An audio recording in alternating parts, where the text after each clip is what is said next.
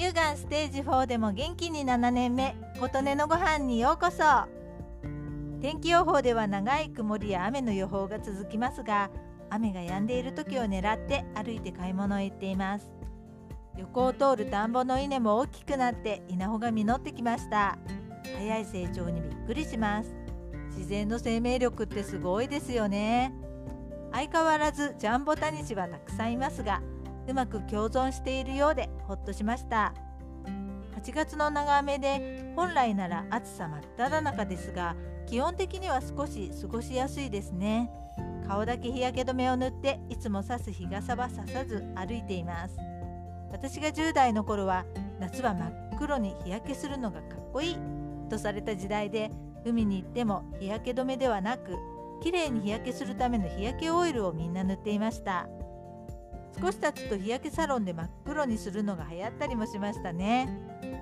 その後特に女性の間では日焼けがシミを作るということで徹底的に日焼けを避けるのが良いという時代に入り私も強い日焼け止めを顔にも腕にも塗り日傘を差すというように紫外線を排除する生活になりました。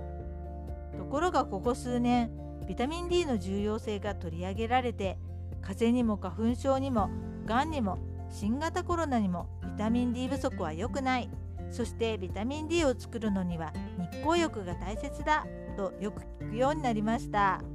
それを聞くとああずっと長い間徹底的に紫外線対策していたことがかえって体を弱くしてしまったのかな。と思うことがあります。なので最近は顔にだけ子供も使えるような低刺激の日焼け止めを塗って腕や手や足は日に当たるくらいがちょうどいいと思うようになりました。暑さを避けるために日傘を差しますがここ数日くらいの曇りの合間の日差しぐらいなら日傘もいらないやと適度に紫外線にも当たるようにしています。食べ物からもビタミン D を取ろうとキノコ類は外に干してから食べたりもしています。徹底的に取り入れたり徹底的に排除したりするのではなく何でもバランスが大事だと最近は改めて思うことが多いです。ということで今回は日焼けとビタミン D の話でした。